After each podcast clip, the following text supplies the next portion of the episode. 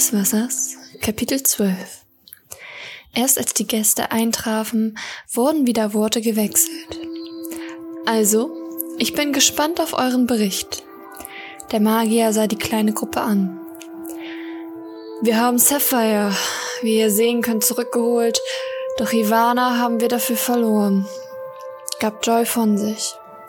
Aus der Ecke kam ein gemurmeltes vom Regen in die Traufe, weshalb sie leid leicht schmunzelte.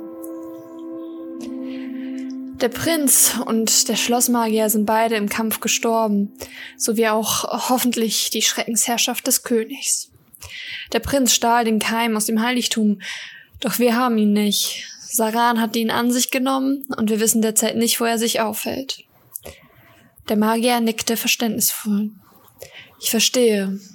Wir sollten hoffen, dass dieser Saran nichts Böses damit im Sinn hat. Nen mischte sich ein. Er würde nichts tun, was Ivana nicht gewollt hätte. Ich denke, um ihn müssen wir uns keine Sorgen machen. Wenn ihr das sagt. Allerdings haben wir ein Problem. Das Wasservolk muss immer noch wiederhergestellt werden. Leo erhob sich. Wir können Ivanas Kräfte noch nutzen. Sie hielt den Anhänger in die Luft. Hiermit. In diesem Fläschchen ist ein Teil von ihr. Der Teil, den der Magier damals von ihr nahm. Ihre Augen. Alle Anwesenden starrten die Luftfrau an. Seleit stellte die im Raum stehende Frage. Das sind ihre Augen? Leonie nickte langsam. Sie enthalten genug von ihr, um zumindest etwas von ihr zurückzuholen. Ehrlich gesagt weiß ich nichts genaueres. Die Informationen, die ich von Ivana bekam, waren lediglich, dass sie das für den Zauber bräuchte. Kurze Stille trat ein, die vom Magier unterbrochen wurde. Bringt diesen Gegenstand in den Tempel. Reas wird wissen, was zu tun ist. Nen schnaubte. Reas, dem wäre es doch recht, wenn wir scheitern. Er tut so, als ob es ihm recht wäre, aber ohne Volk verliert er an Bedeutung. Was ist ein Gott ohne diejenigen, die an ihn glauben? Ein Nichts, gab der Magier von sich. Die Unie blickte sich um. Dann sollten wir keine Zeit mehr verlieren. Und so begaben sie sich auf ihre Pferde und ritten los. Doch nicht lange, und sie gerieten in ein Unwetter. Wasser kam in Strömen aus den Wolken und behinderte die Sicht. Dennoch ritten sie weiter, denn es gab nichts, wo sie Schutz hätten suchen können.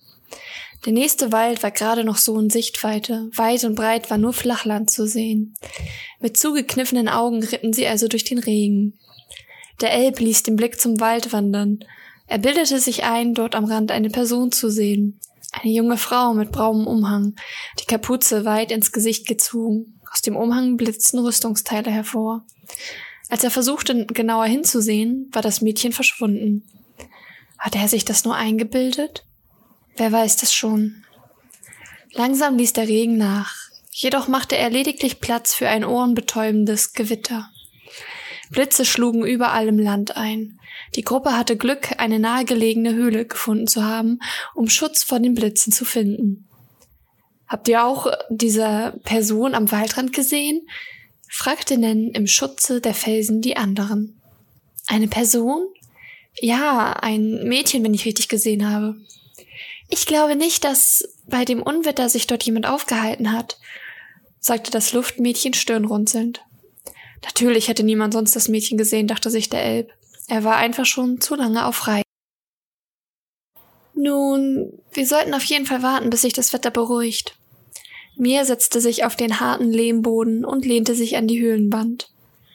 Mir hat recht, auch wenn uns das sehr zurückwerfen wird. Der Feuermann setzte sich neben seine Liebste. Mir gefällt das Ganze gar nicht. Es wirkt nicht so, als wäre es natürlich meinte Seleit und starrte in den von Wolken beinahe schwarz gefärbten Himmel. Wie kommst du darauf? fragte Leo den Inkubus. Nun, es kam aus dem Nichts.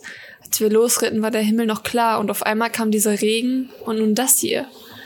Außerdem scheinen die Blitze bestimmte Punkte in der Erde zu treffen. Normal tun sie das nicht, gab der schöne Mann als Antwort. Und was soll das bedeuten? Der bisher stillgebliebene Sapphire kam nun auch zu Wort. Wenn ich es wüsste, wären wir schon mal einen Schritt weiter, bekam er als Antwort von dem Inkubus. Fragen über Fragen, nicht wahr? Aus dem Dunklen der Höhle kam eine ihnen sehr bekannte Stimme. Wie kommt es, dass du hier bist, Saran? Leo schmunzelte. Langsam trat er aus der Dunkelheit heraus. Ich habe zufälligerweise gehört, dass ich diesen Wassertypen brauche, um Ivana zurückzuholen. Auch wenn mir das widerstrebt. Der Assassine lächelte verschmitzt. Also lagen wir da richtig damit, dass du den Keim mitgenommen hast. Selite schmunzelte. Ja, da habt ihr recht. Wir werden ihn aber noch brauchen. Also ist es wohl erstmal höchste Priorität, Ivy zurückzuholen. Leo grinste. Ganz genau. Sarana erwiderte ihren Blick. Er war froh, das Mädchen nicht für immer verloren zu haben, und so warteten sie darauf, dass das Unwetter ein Ende nimmt, um zum Wassertempel zurückzukehren. Sie saßen eine gefühlte Ewigkeit in unangenehmer Stille. Niemand hatte damit gerechnet, den Assassinen so schnell wiederzusehen, und doch war er wieder da. Er löste in ihnen eine scheußliche Angst aus, da keiner von ihnen wusste, wie er sein konnte, wenn Ivy nicht da war. Allerdings saß er nur schweigend mit geschlossenen Augen in der Ecke. Leo musterte ihn. Dabei fiel ihr ein winziger Dolch auf, der auf einmal aus einer Lederhülle an seinem Gürtel hervorlugte. Feinste Schmiedekunst, wie sie nur die Zwerge beherrschten. Saran, hast du etwas von Ivana entwendet? flüsterte sie leise. Du meinst den Dolch? Ja. Ich habe ein bisschen nachgeforscht. Weißt du, was dieses bisschen Metall und Magie vollbringen mag? Es nimmt die gesamte Lebenskraft desjenigen auf, dessen Herz damit zerstochen wird und kann diese Energie weitergeben. Dabei soll es egal sein, was es für ein Wesen ist. Gab der Assassine als Antwort. Leo wandte sich stirnrunzelnd von ihm ab. Interessant. Dann lugte Liunie vorsichtig aus der Höhle heraus. Sie konnte das Gewitter weder hören noch sehen. Okay, wir können weiter. Es scheint weitergezogen zu sein. Somit raffte sich die Gruppe wieder auf und begab sich wieder auf die Rückkehr zum Wassertempel. Niemand sagte ein Wort, während sie ritten. Das Schweigen lag wie ein schwerer Schleier zwischen ihnen. Viele Stunden trugen ihre Tiere sie durch weite Steppen und Wälder, die getränkt waren mit Erinnerungen. Nicht einer von ihnen wusste, was sie erwarten würde, da Reas die Gruppe gewiss nicht freudig empfangen wird. Sie konnten nur hoffen, dass Sapphire weiß, was zu tun ist. Sie reisten selbst durch die Nacht, wenn auch nur im Schritttempo. Als sie den Tempel erreicht hatten und abgestiegen waren, bereitete der Wassermann ihnen den Weg, indem er das Wasser spaltete, und so betraten sie erneut das steinerne Gebäude. Was wollt ihr denn schon wieder hier? Ivana lebt nicht mehr, ihr seid gescheitert. Ende der Geschichte murmelte Rias, genervt davon, dass seine Ruhe erneut gestört wurde. Wir haben das hier. Leo hielt den Anhänger, den Ivana immer bei sich hatte, hoch. Ah, ja, das alte Ding. Und was soll es euch bringen? Ja, was denn eigentlich? Bevor irgendjemand etwas weiteres sagen konnte, schoss von Saran eine dunkle Aura in die Richtung von Reas und umschloss ihn. Was? Geschockt blieben die anderen erstarrt. Der Schemen wurde immer kleiner und leuchtete auf. Als das Leuchten aufhörte, sah man, dass Reas in seiner zu Fleisch geformten Form erschienen war. Saran hatte ihn dazu gezwungen, und bevor ihn jemand aufhalten konnte, hatte er bereits den Dolch in den kleinen Körper gejagt. Saran! schrie Leo entsetzt darüber, was gerade dort passierte. Ein tiefblaues Licht strömte aus dem Körper von Reas in den Dolch hinein. Was tust du da? Mia drückte sich die Hände auf die Ohren. Das Geräusch, was der Gott machte, war unerträglich. Wir brauchen viel Macht, um Ivi zurückzuholen. Er hatte es nicht anders verdient, als zumindest einmal in seiner Existenz etwas zu leisten, rief Saran. Dann urplötzlich war alles still. Der kleine Körper war in Asche zerbröselt. Saran, was hast du getan? schluckste Leo. Das, was sich keiner von euch getraut hätte, murmelte er ihr entgegen. Joy hatte seine Arme um das Erdmädchen geschlungen und starrte den Assassinen über ihren Kopf hinweg an. Du hattest kein Recht, das zu tun. Der Schwarzhaarige zuckte nur leicht mit den Schultern, dann ging er auf Sapphire zu. Er packte den Dolch an der Klinge und hielt den Griff zuerst dem Wassermann hin. Widert mich an, dass du es tun musst, aber du bist der Einzige, der es durchführen kann. Sapphire sah zuerst auf den Dolch und dann in Sarans Gesicht, er ihn entgegennahm. Der Assassine schmunzelte leicht. Nun, das ist ein Abschied. Er keuchte kurz auf, als ihn die Schneide durchdrang. Sein Gegenüber ließ sich nicht anmerken, ob es ihm schwer fiel oder ob er froh darüber war. Die anderen standen wie erstarrt einfach nur da und beobachteten das Geschehen. Sapphire schnitt herab und wieder herauf, sorgte für eine größere Wunde, aus der das Blut strömte, während Saran ihm an die Schulter griff, das Gesicht vor Schmerz verzogen. Sei froh, dass du noch gebraucht wirst flüsterte er, bevor er ohnmächtig wurde. Der Wassermann hielt seinen Körper aufrecht, so dass es weniger auffiel, dass er seinen letzten Atem nahm. So standen sie eine gefühlte Ewigkeit, ehe Sapphire den Leichnam vorsichtig zu Boden legte und ihm vorsichtig den Keim aus der Tasche nahm. Er sah das erste Mal seit einer langen Zeit friedlich aus. Was passiert hier? flüsterte Nen und unterbrach damit das Schweigen. Äquivalenter Tausch. Um Leben zurückzuholen, musst du Leben opfern. Der Inkubus seufzte leicht beim Antworten. Die Blicke waren auf Sapphire gerichtet. Jetzt lag es an ihm, Ivana zurückzuholen.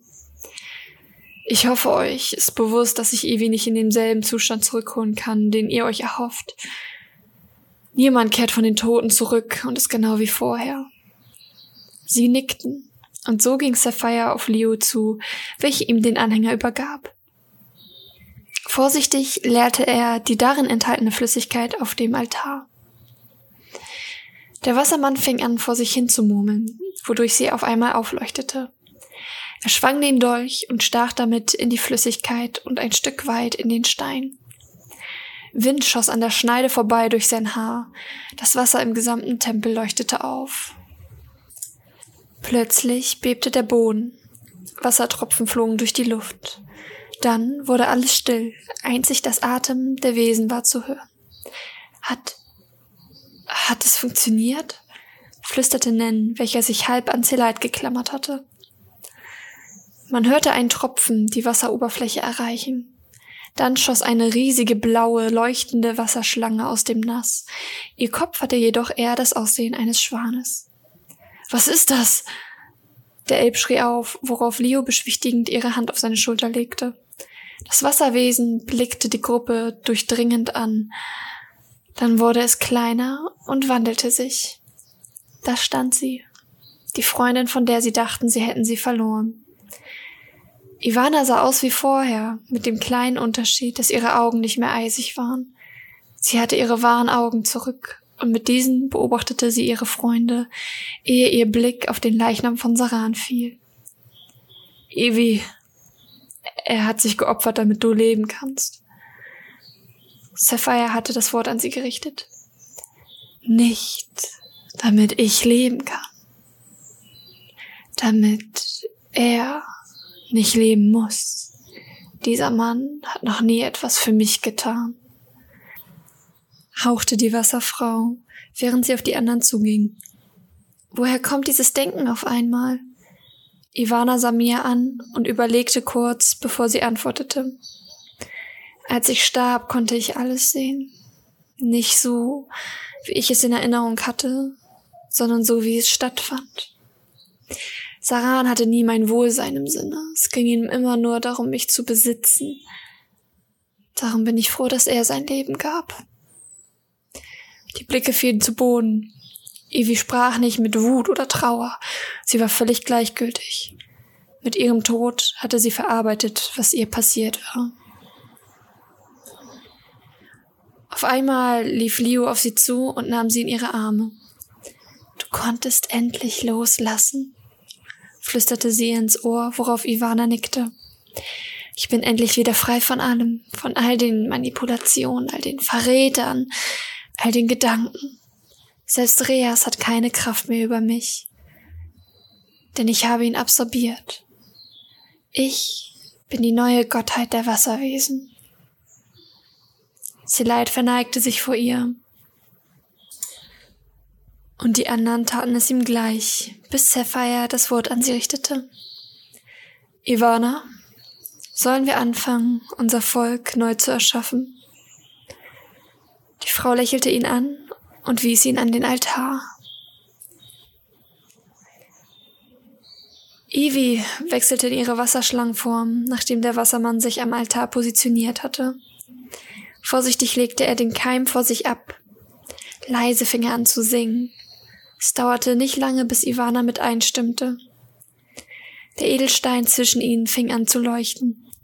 Kleine Blitze gingen von ihm aus und trafen ins Wasser, aus dem langsam viele leise Stimmen zu hören waren. Langsam hörte das Ereignis auf. Leo trat nach vorn. Wir haben es geschafft. Ivana, du hast es geschafft. Die große Schlange starrte ihre Freundin mit lächelnden Augen an. Ihr könnt zurückkehren. Die Mission ist beendet. Ich danke euch aus tiefstem Herzen. Die Gruppe verneigte sich erneut und Zeleit wandte sich ein letztes Mal an Ivana. Es war mir eine Ehre und glaube nicht, dass ich nicht regelmäßig nach dir sehen werde. Damit wandte er sich zum Gehen die anderen im Schlepptau. Wesen des Wassers. Eine Produktion von GZM Cosplay Management. Sprecher, Autor, Cover und Intro von Capodor.